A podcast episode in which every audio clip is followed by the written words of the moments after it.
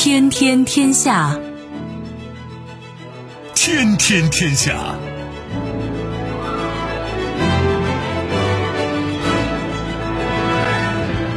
历史穿行者，新闻摆渡人。各位好，我是梦露。您正在选择收听的是《天天天下》，和我一起陪伴大家的还有本节目评论员重阳。世界纷繁复杂，新闻随时发生。今天的《天天天下》，您将听到：功亏一篑，赛威电子称收到德国政府禁止收购德汽车半导体企业决定；独木难支，德国提议重谈贸易协定以避免贸易战，遭美国与欧盟反对。玄机何在？俄罗斯驻印尼大使馆称，普京将不出席 G20 峰会。意料之中。美共和党未获压倒性优势，特朗普承认对中期选举失望。收听我们的节目，您可以使用收音机，也可以使用手机，欢迎使用计时客户端，也可以选择蜻蜓 FM、企鹅 FM 或者是今日头条，搜索“天天天下”可以收听节目回放以及其他的相关内容。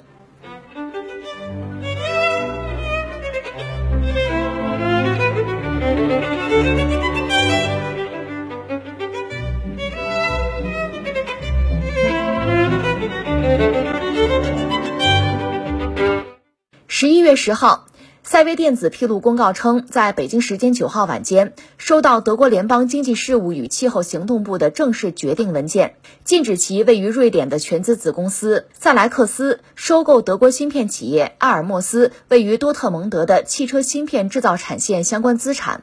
消息传出之后，赛威电子跌百分之六点七一，股价为每股十六点一三元。这个事情。坦率说，也是意料之中吧。就这次，算是投资啊，算失败吧。呃，我觉得算意料之中。当然，我们这个话说起来有点马后炮哈。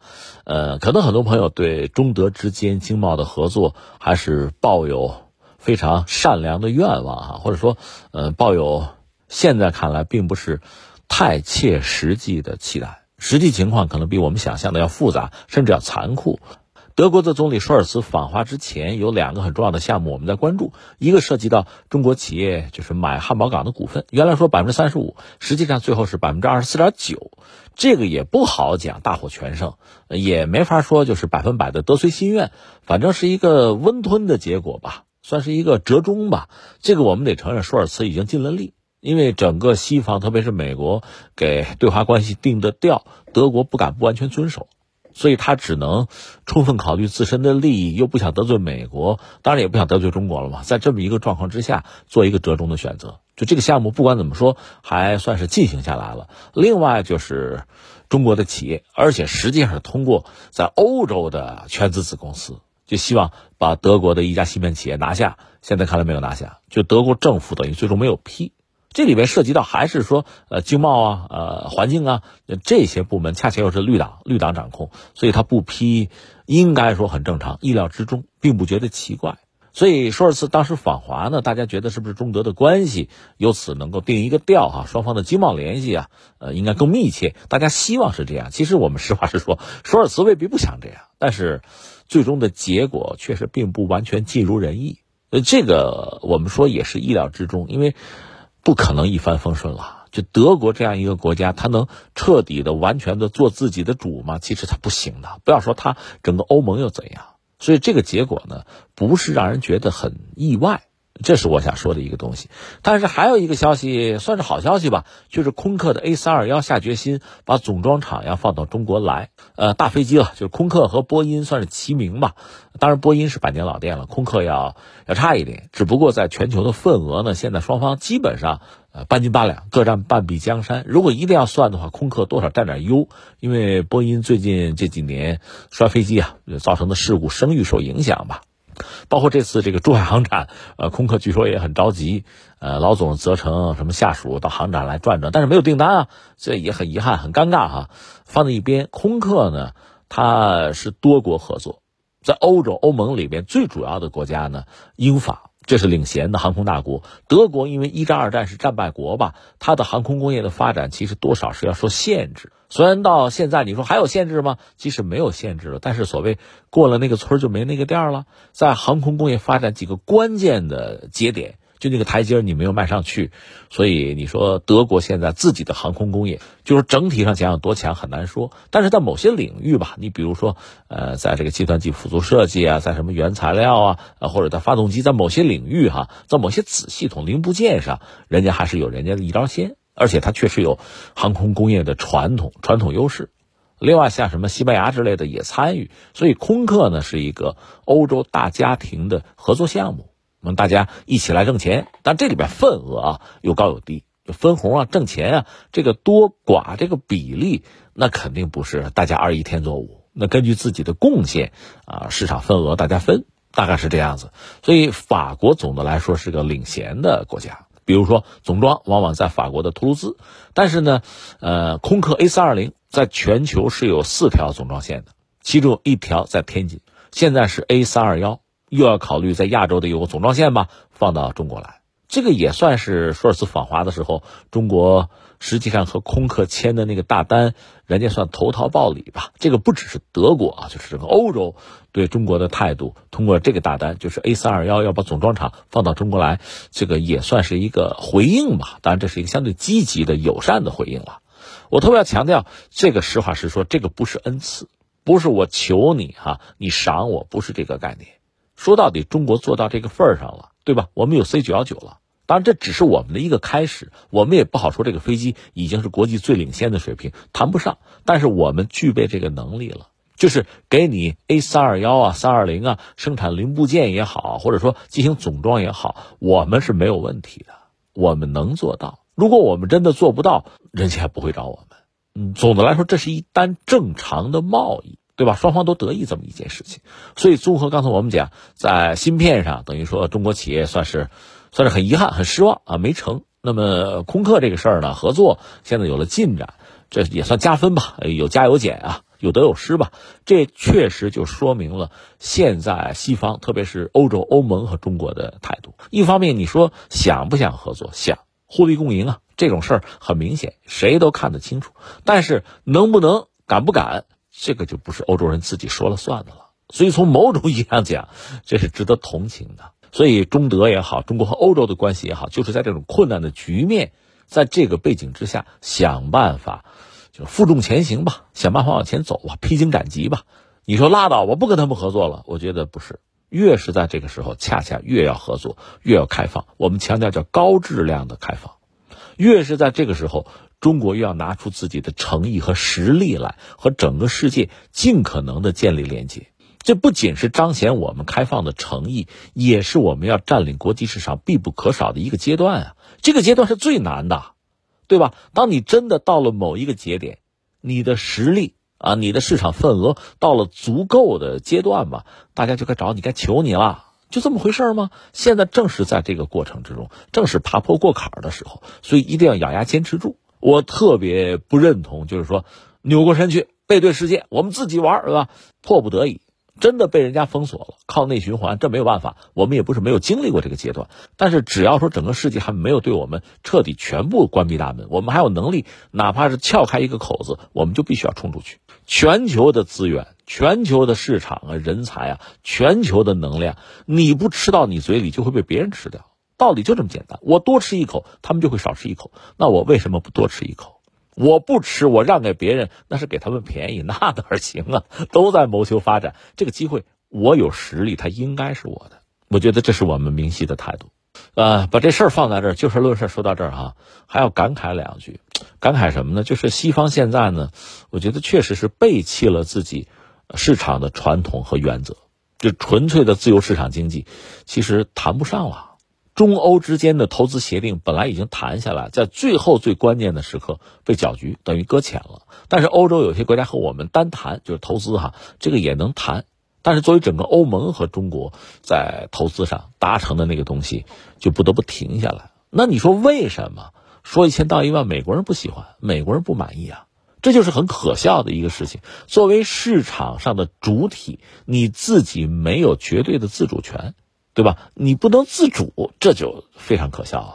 拿我来说，我读书的时候学的是西方经济学嘛，那你看他那些东西，那些那些条文啊，那些原则讲的是清清楚楚的，而且是非常理想的，挺好。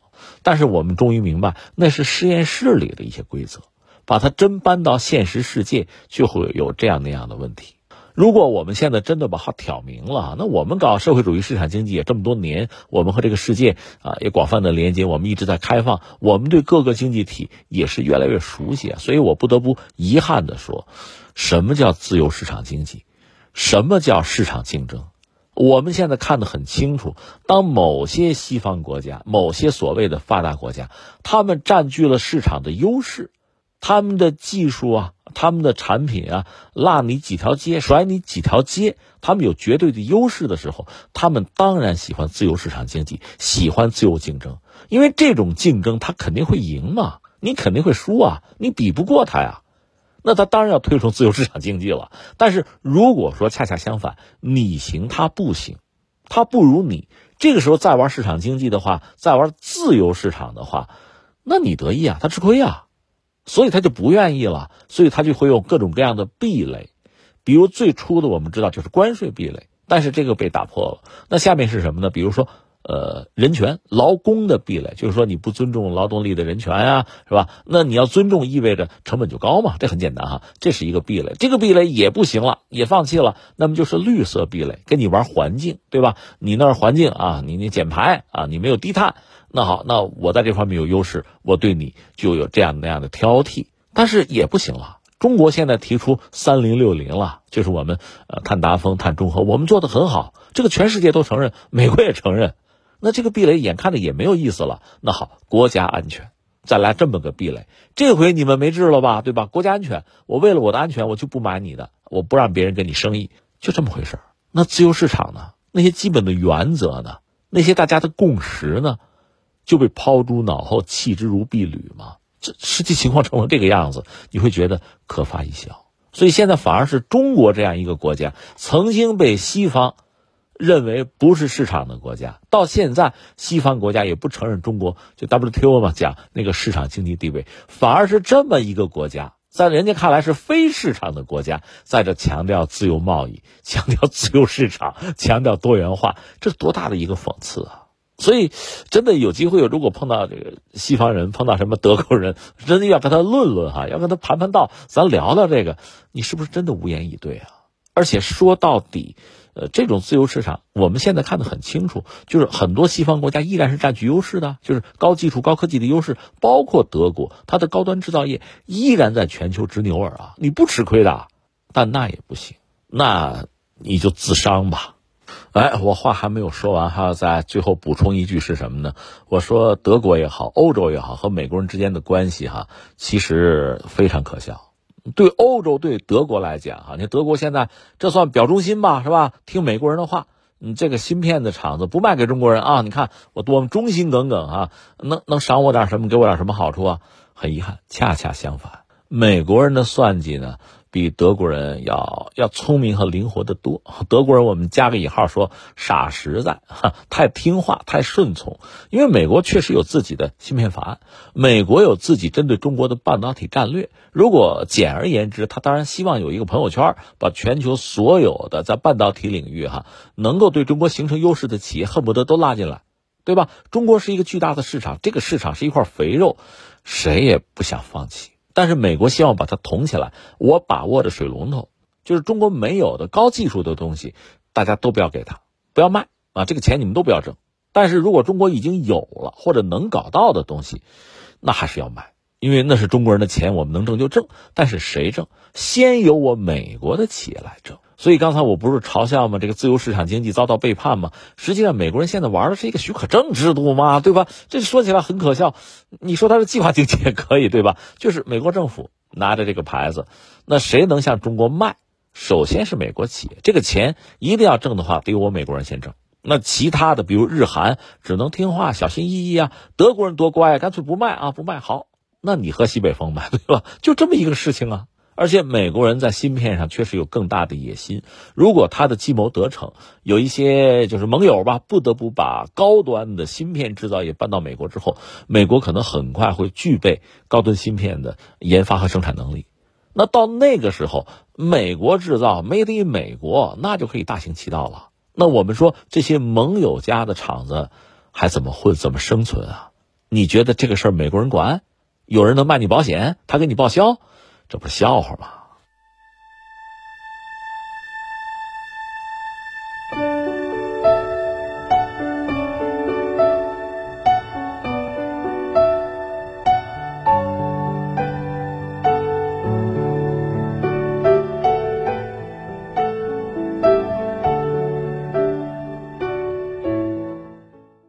据美国政治新闻网站 Political 欧洲版消息，当地时间十一月七号。德国政府副发言人表示，德国希望与美国政府就一项新贸易协定进行对话。报道分析称，此举旨在解决美国通胀削减法案所引发的美欧贸易战风险。在外界看来，这项提议相当于重启数年前谈判破裂的跨大西洋贸易与投资伙伴协议 （TTIP）。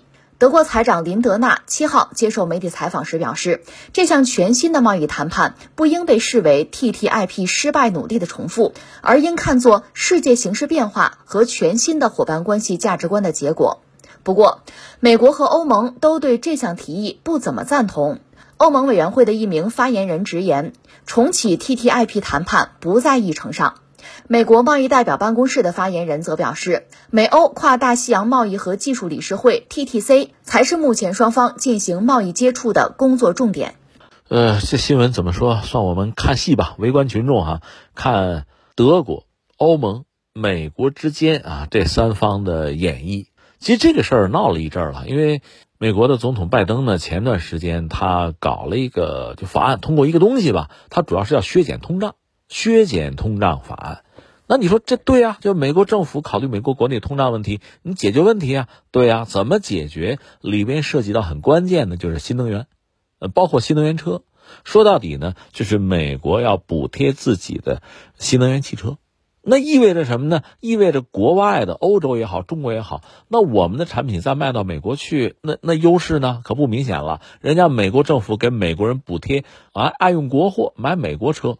就这么个东西，那你说这东西合适吗？合理吗？你不服气，WTO 告他去啊，对吧？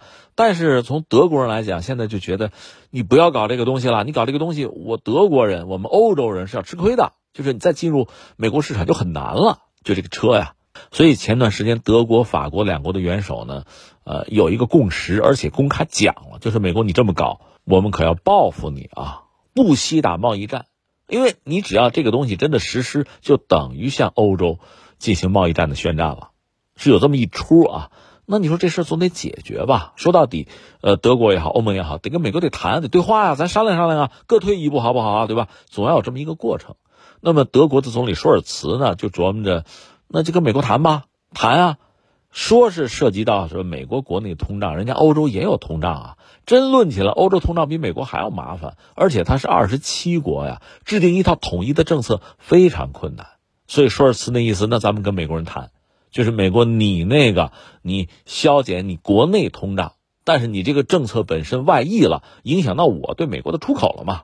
那影响到我国内的企业就业啊、产能啊、利润，那那咱谈吧。所以也有人说呢，舒尔茨这么一讲，如果美国人真的那等于要和欧盟谈啊，真要谈，等于就回到了若干年前那个 TTIP。那什么意思呢？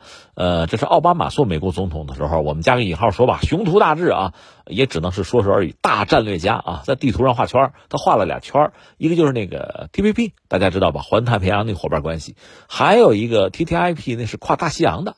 呃，翻译成现代汉语嘛，就是跨大西洋，就是美欧之间啊，有一个贸易和投资的伙伴关系，有这么一个东西，那就谈吧。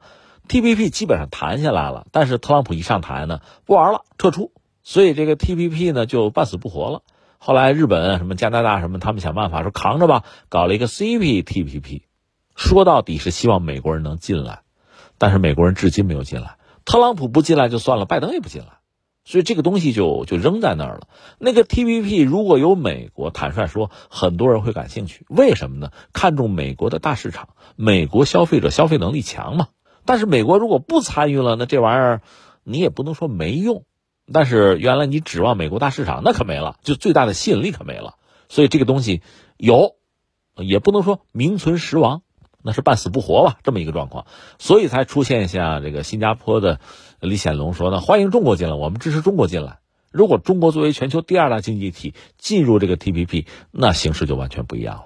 虽然中国不能完全取代美国的位置吧，但我们的市场足够大呀，这对很多人是吸引力啊。但是问题，这个 TPP 现在半死不活，而且美国通过比如日本这样的国家对它还是有某种影响力。我不进去，我也不愿意让他进去，就出现这么个状况。那我们再看跨大西洋这个也没有谈下来。就是呃，跨大西洋，美国和欧洲之间贸易啊、投资啊，这个伙伴关系就没有谈下来。那个 TPP 多少是谈下来，美国不加入，这就没谈下来。其实不但如此，美国和英国，英国不脱欧了吗？美英谈个自贸行不行？也不行，也没有谈下来。特朗普时代不行，那么到了拜登时代依然不行。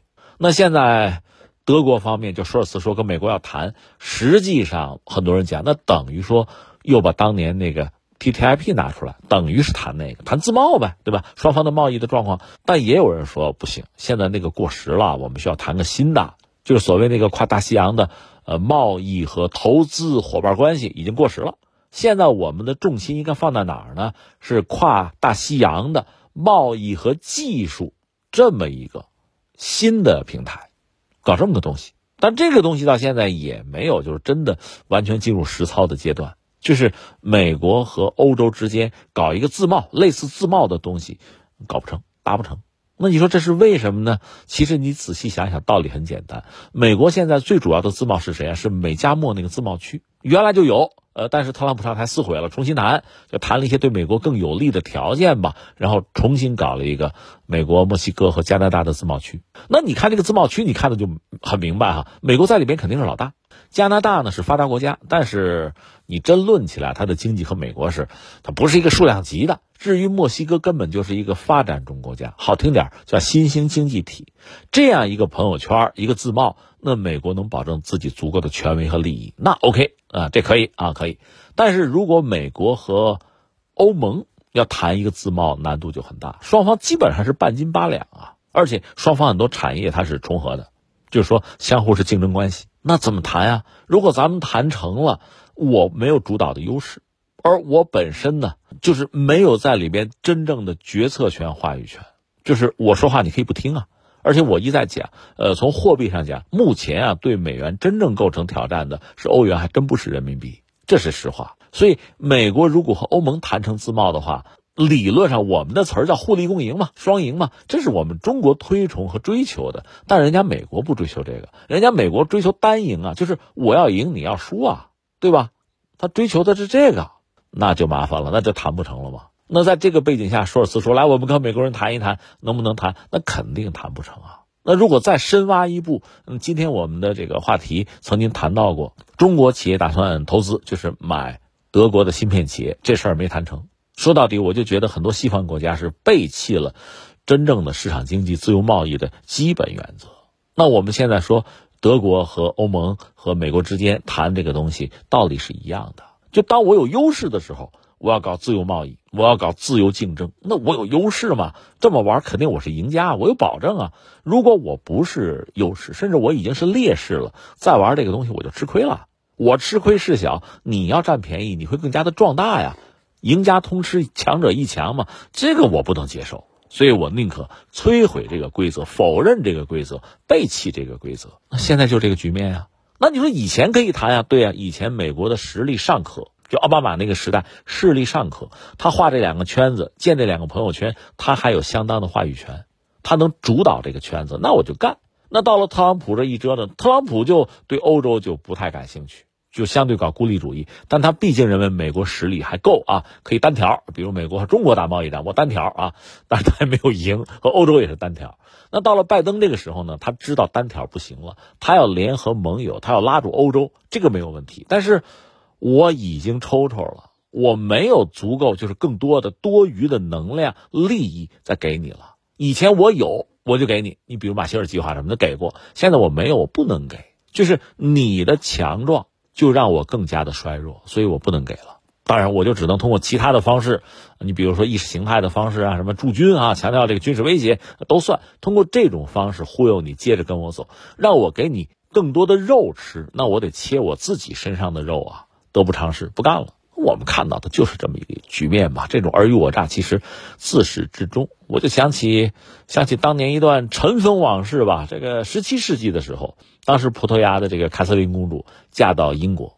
她的就是陪嫁的啊，那个很豪华的东西里边啊，就包括中国的红茶，那是当年就十七世纪吧，中国在福建嘛，武夷山的茶农的算是创新红茶，还有昂贵的中国的瓷器茶具嘛，就带到了英国，由此英国逐渐开始有喝茶的习惯，或者欧洲大陆吧，越来越多的人开始就是王公贵族他们才喝得起嘛，真正很优雅的喝法是喝茶，在那之前。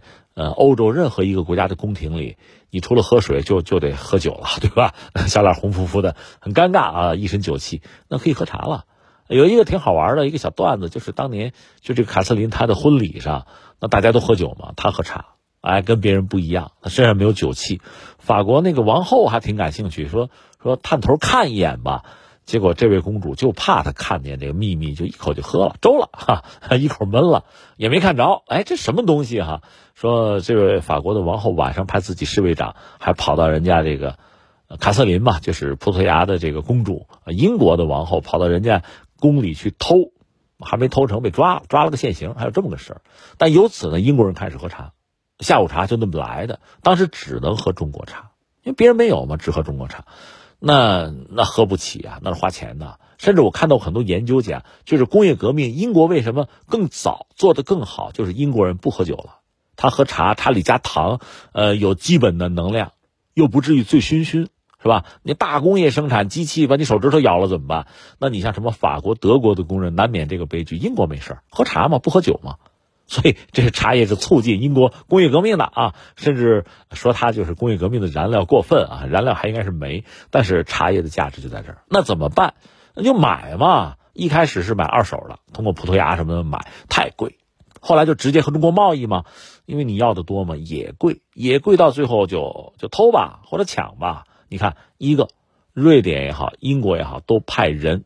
你可以说他是什么传教士，可以说他是什么科学家、自然学者，凡是到中国偷偷茶苗啊，偷这个茶叶，就整个就是制造的工艺啊，就偷这个东西。最后是英国人伏军偷成了，在印度搞茶园，他搞这么一出。另外呢，就等于说是是抢了，因为和中国的贸易，中国这老三样，什么陶瓷啊、丝绸啊、茶叶，这个东西别人没有嘛，所以卖的是高价。那英国人到最后。那喝茶国库都得喝空的，那怎么办？那就用鸦片吧，就把鸦片投入到中国市场，赚这个钱，这不缺德吗？对吧？这玩意儿上瘾啊，你整个的国家逐渐的就衰落吗？有这个因素啊。所以你看，你要是把茶叶换成，比如说芯片、什么半导体、疫苗啊、石油，你看这个故事都是讲得通的。这种尔虞我诈，你跟我说商业规则，你跟我讲自由贸易，这不扯吗？说到底根儿上就是这个东西。利欲熏心的，是尔虞我诈的，是顺我者昌，逆我者亡的，是只能我得意，你不能发展的，就这么个东西。所以，呃，我们不说中国，不说中国和西方的博弈，我们就说西方自身也是如此啊。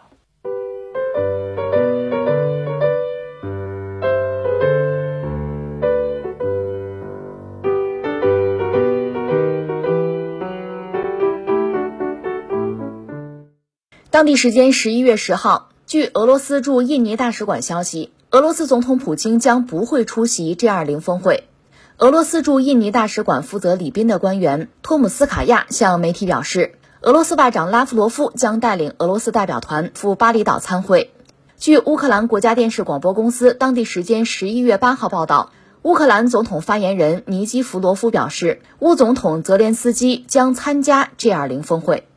国际政治舞台上啊，这很多事情是意料之中，但还有很多事情是突发的，是意外的。所以现在好像传来消息说，普京不出席 G 二零了啊，呃，那可能大概率他不会不会去了。不到印尼，不到巴厘岛，但是确实也不能排除这种可能，就是在最后一刻他忽然又到了，又出现了。因为有的时候吧，有些人就愿意玩一点与众不同，这个我认为他背后都是有目的的啊。不是说就是在这玩票哈，不是明星，不是这个意思，而是出于呃维护自己国家的利益吧，利益最大化。然后呢，采用一些认为最有效的、嗯最适宜的方式去实现它。所以不到最后一刻，你也不好讲普京到底去不去。万一最后一刻人家去了呢？这个可能性也有，但是确实不大了。那我们只能说，按照这新闻来讲呢，可能他就是普京啊，不去出席 G 二零，这个可能性大。那我们也得试着理解一下为什么。呃，把这事先放在这儿哈。我说两条其他的新闻。一个是俄乌战场呢，是二月二十四号开打，到现在没有结束哈。最新的消息是，俄军主动的从赫尔松呃撤退，没有让出整个赫尔松，但是撤出了相当的军队，撤了十一点五万人吧。赫尔松啊，呃，它应该说是战争进行到现在俄军完整控制的一个州。就这赫尔松，那现在你撤军撤了十一点五万人，那你一撤呢，意味着乌克兰军队会填补这个空白啊，会进战呀，啊，他们就叫收复了、光复了。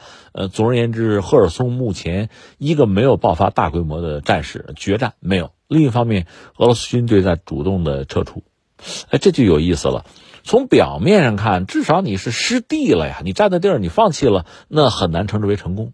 但另一方面呢，俄军这种主动的撤离呢，又避免有生力量遭到打击。他在那儿有大量的军队啊。换句话说，如果俄军认为适宜，他会在赫尔松和乌克兰展开决战。他没有，他撤了。实际上，我们知道他撤到哪儿呢？就是第聂伯河的东岸。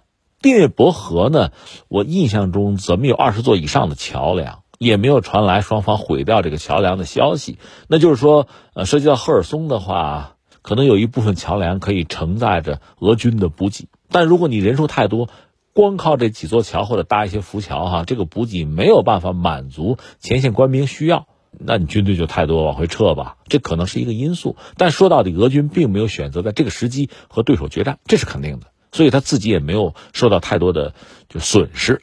这是我们说赫尔松啊，但总的来说，你肯定不能说叫赢。这是一件事儿，放在这儿。还有一个事儿呢，是英国那个新首相苏纳克，这刚上任吧，那 G 二零峰会得去啊，肯定要邀请他呀。其实如果他没上台，是他的前任特拉斯，那就邀请特拉斯，他也会去的。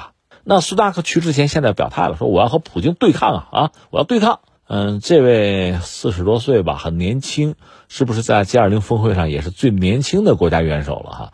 那他去又明确表达一个要和普京对抗的意思，这当然他有他的目的啊，是吧？刚进入这个各国领袖的俱乐部是吧？站队他也没得选，他只能站美国嘛，英国和美国特殊关系嘛，那就要表现的更强硬，比你们谁都猛啊！我要对抗。那他这个态度可能代表了一部分参加 G20 峰会的西方国家元首的态度。这个时候我得表现啊，对吧？你别的时候都不如这个时候嘛，面对面，真刀真枪啊。那如果是这样的话，普京去吵架去了，要不要动手啊？对吧？这可能意思真的就不大了。所以说到这儿，我们再翻回来说，普京如果他去 G20 峰会，应该是有他的一些目标要实现。那如果实现不了就算了呗，对吧？因为我们知道，作为国家领导人呢，一个他有一个面子、尊严，他代表这个国家嘛，不是他怎么样，是他背后的这个国家嘛，所以你不能丢了尊严，不能失了国格，不能受任何的这个伤害或者诋毁吧，要维护好，这是一个。再有一个呢，本身一个国家有自己国家的利益，我去我去出席，显然是为了维护和实现我的某些利益，我不去。那也是我为了维护和实现某个目的呀，就这样嘛。那普京选择不去，可能就是认为我去意义不大。为什么呢？具体来讲，这么几件事儿啊。第一个，就 G20 峰会上坦率说，有一些是俄罗斯的朋友和伙伴，有包括一些大国、一些新兴经济体有的。但是在 G20 峰会之前呢，普京没少和他们交往，甚至见面，比如和这个莫迪，那直接见面还熊抱了呢，对吧？该见见了，所以不一定非要到 G20 上去去见面，意义不大了。第二个呢，如果说和美国总统拜登能够见面，实质性的谈一些东西也无妨，或者说也很必要，因为毕竟 G20 峰会啊，两国的元首如果都去，就创造了一个就双方都不丢面子，都有台阶儿，这么一个见面的场合，而且是印尼的总统对大家进行的邀请，所以在这个场合呢，双方比较平等。如果啊，呃，比如说不在这个场合，俄罗斯的总统和美国总统见面，是俄罗斯主动发出邀请，大家就会想，哎，你是不是打不下去了？你是不是要叩头求饶啊？会有这样的一种猜测吧，或者至少有人会拿这个做文章。翻回来，如果美国请俄罗斯，那你就背叛整个西方世界啊，这合适吗？对吧？那边打仗呢，你这儿忽然投降啊，也不合适。所以双方都卡在这儿，所以本来 G 二零是一个见面的比较理想的场合。那如果没有达成什么一致，见面也谈不出什么，只是双方互相表明立场，指责对手。如果是这样的话，见面意义就不大，那何必去？所以换句话说呢，显然 G 二零峰会之前，美俄就双方的元首见面没能达成一致，就没什么可谈的，谈不出什么来。这已经明确的告诉我们了。而且刚才我们讲，在赫尔松俄军的撤退，恐怕他至少不能算作是胜利啊。而乌克兰可以把它渲染成一次胜利。在这个状况下，你在谈判桌上你没有很理想的筹码，没有压倒性的优势，那你又谈不出什么来，那何必去？意义不大。那你说去呢？去呢，无外乎一个是见见老朋友，展示俄罗斯并不孤独，并不孤立；另一方面呢，和西方唇枪舌剑吧，呃，表明自己坚决的态度。再一个呢，就是辟个谣呗。因为自从战争爆发以来，在西方媒体之中，始终有一些人就说普京病了啊，身体不行了，一直在渲染这个东西。那么，如果普京在 G20 上亮相，比在国内媒体亮相更能彰显自己身体无恙啊，也是打西方的脸。问题在于，就是刚才我们讲所有这一切吧，是加分的还是减分的，你自己算啊，怎么合算怎么来嘛。那可能普京最终认为不合算，没必要，那就拉倒。其实就是这么一件事情，那你们想吵架是吧？拉夫罗夫去就行了。外长很会吵架的，那吵呗，对吧？谁怕谁啊？就是这么一个状况。那我们只能最后感慨说，看来俄乌之间的冲突那还停不下来。这个停不下来呢，就是双方的战争还会继续。但另一方面，随着俄军从赫尔松局部的撤退吧，如果双方还是像我们以前说的啊，以第聂伯河为界，形成一个对峙的局面，虽然战争没有停止，但是就是对峙嘛，基本上放枪放炮意义也不大了。那个时候也许是一个可以沟通、可以谈的时候。那我们就最近还要看他战事发展的状况。总而言之，我在战场占据优势。那我在谈判对话的时候也就占据优势，这道理很简单。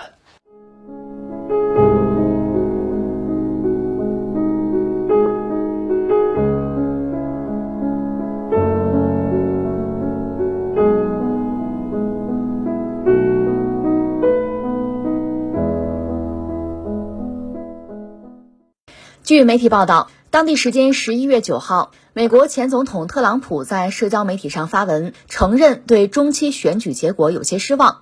美国中期选举当地时间八号举行，目前投票结果陆续出炉。据美国有线电视新闻网最新统计，众议院方面，共和党以二百零七票领先获得一百八十七票的民主党，有望重新夺回众议院掌控权。但在参议院则出现四十九比四十八的焦灼局面，共和党可能无法获得多数党席位。报道称，尽管民主党可能会失去众议院控制权，但共和党此前宣称的“红色浪潮”并未出现，而是变成了“红色浪花”。对此，特朗普九号发文承认，中期选举结果在某些方面有点让人失望。我们关注一下美国这个中期选举吧。呃，现在最终的结果还没有就官宣啊，但是大家知道结果了，大约是这个样子，就和我们预测的也差不多，也不是我们聪明，大家都能猜到哈。大约是这样。那中期选举嘛，就是美国总统干了两年，拜登民主党干了两年，那到中期选举的时候，往往民主党会遭遇挫折，因为他上台执政呢，坦率说，公众不会满意。不会满意呢，到中期选举的时候修正一下呗，对吧？所以就发生现在这个状况，主要是美国的参众两院，就国会参众两院，这个众议院和参议院原来其实我不是说嘛，不管票多票少，都是人家民主党占优势，那拜登就好办，日子就好过。但是现在果然形势发生变化，众议院那共和党已经翻身了，就民主党的优势没有了，现在是共和党占据优势。呃，这是一个啊。另外，参议院现在双方似乎还在僵持状态吧？那么，共和党想占据优势不太容易，就这么个状况，可能双方平分秋色或者一票的优势啊，不好说。反正大约这个样子。那这个呢，和大家的预期差不多。但是呢，和某些共和党人，包括特朗普和他的预期差很多。他是希望大胜的，而且共和党之前把话都吹出去了，红色浪潮，红色浪潮啊，嗯，把拜登啊，把民主党冲掉啊，冲不掉了，不是浪潮，顶多算浪花，就是这么一个状况。所以据说，呃，特朗普看到结果之后就是勃然大怒，就骂这帮货哈，就叫什么酒囊饭袋啊，就骂共和党参选这帮人啊。那么民主党这边，拜登这边呢？其实是不是我们理解比他预期的就是要好嘛？他是守，共和党是攻，原来攻势如潮哈，攻势如虹，民主党这边很害怕。那现在看来呢，不像我们担心的那么糟，哎，所以就比较兴奋。据说拜登也是拿着手机，呃，挨个打电话，就是谁一看赢了，就是民主党这边呢，谁赢了给谁打个电话，以示问候啊，以示祝贺，就这么个状况。那总的来说，大局已定的话，会有什么变化，会有什么改变哈？你看，第一个，刚才我们说了，如果说。共和党在众议院拿到了多数的席位，就占优，就是压制住了民主党。那么意味着拜登后两年的总统任期就是正儿八经的叫跛足总统，瘸了呗，对吧？就拐了，就这个，这个也是之前大家意料之中的。拜登自己心里也清楚。而且他执政这两年，那我们看这个公众的满意程度确实不高，这是真的。所以我想他会对这个结果有一定的思想准备，就是甚至比自己最糟糕的那个预期还要好一点。所以多少也也放个心吧。但不管怎么说，跛足总统，那这个再往下推一步，两年之后他还想竞选，就是连任美国总统呢，还行不行？这个难度就会比较大。一个呢是来自共和党，那你接下来两年执政。你能执好政吗？很难。如果共和党不配合，那没办法。另外，在民主党内部，你这个状况，那还让你接着干嘛？对吧？这也是一个问题。所以，拜登连任这个事儿呢，比之前可能就是更悬了。这是一个啊。再有一个，刚才我们说了，如果共和党在众议院里占了多数的席位，那我们请问众议院的议长要不要换啊？原来是佩洛西老太太，这老太太可是民主党，那现在恐怕要换人，她要走人了。这个人呢，在美国被称作最有权势的女人，加不加之一的吧？这老太太啊，当然还有人说她穿衣很讲究，很有品位啊，在美国是最会穿衣服的人，有这个说法啊。呃，但是这次可能真的到画句号的时候了。在这次中期选举之前，特朗普就曾经在一些公开集会上就发誓说：“把老太太赶走啊，一劳永逸的解决问题，我们共和党人把她干掉啊。”然后底下人民群众就是所谓共和党支持者，那就疯狂的高喊：“关起来，关起来！”就就这么斗，就这么闹。当然，他已经要下来的话，会不会被关起来？会不会遭到起诉？那就看共和党愿不愿意追杀他。其实，我觉得特朗普应该愿意，但是目前他还没有这个能力。那就得两年以后，假设特朗普真是卷土重来哈，那再说，有账不怕算啊，这是一个。那接下来还有一个要说，在目前的格局哈，就是共和党，呃，如果多少占优，多少有点翻盘的话，会不会提出来一个？对特朗普对国会山那个骚乱的调查要不要终止啊？对吧？就不要搞了，我们上来了就不要查我们了，对吧？这是一个。但是翻回来，对拜登是不是会有弹劾？这个也是一个看点。当然，我们注意到拜登现在已经有表态说，我们准备好了，就是我，我民主党的拜登，我准备好和共和党合作了啊，表达这样一个诚意吧，一个姿态吧。但是这是你呀，对方会不会愿意接受你的这个姿态？相信你的姿态，那是另一个问题。如果说要查拜登、弹劾拜登，也不是没有什么理由。最基本的两个，一个就是他那儿子，我们讲过，在乌克兰，对吧？在乌克兰的能源企业里边，呃，挣的还不少。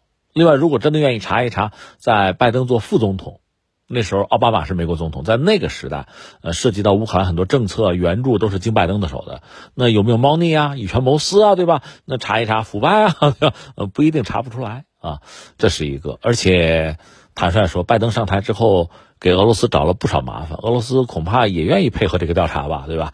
呃，通过某种途径放点资讯哈，放点信息，放点证据出来，那拜登恐怕也是吃不了兜着走。还有一个就是从阿富汗撤军了，撤得很仓皇，呃，丢人现眼啊，灰头土脸，这个也是对美国的利益巨大的损害吧。所以你要是查他，要弹劾他，不是没有理由，不是没有证据，那恐怕如果说。共和党在两院吧，就是逐渐的占优，有了一席之地，有了话语权，这些事儿，那我得跟你谈谈，那 咱启动一下吧，恐怕就要出现这么一个局面。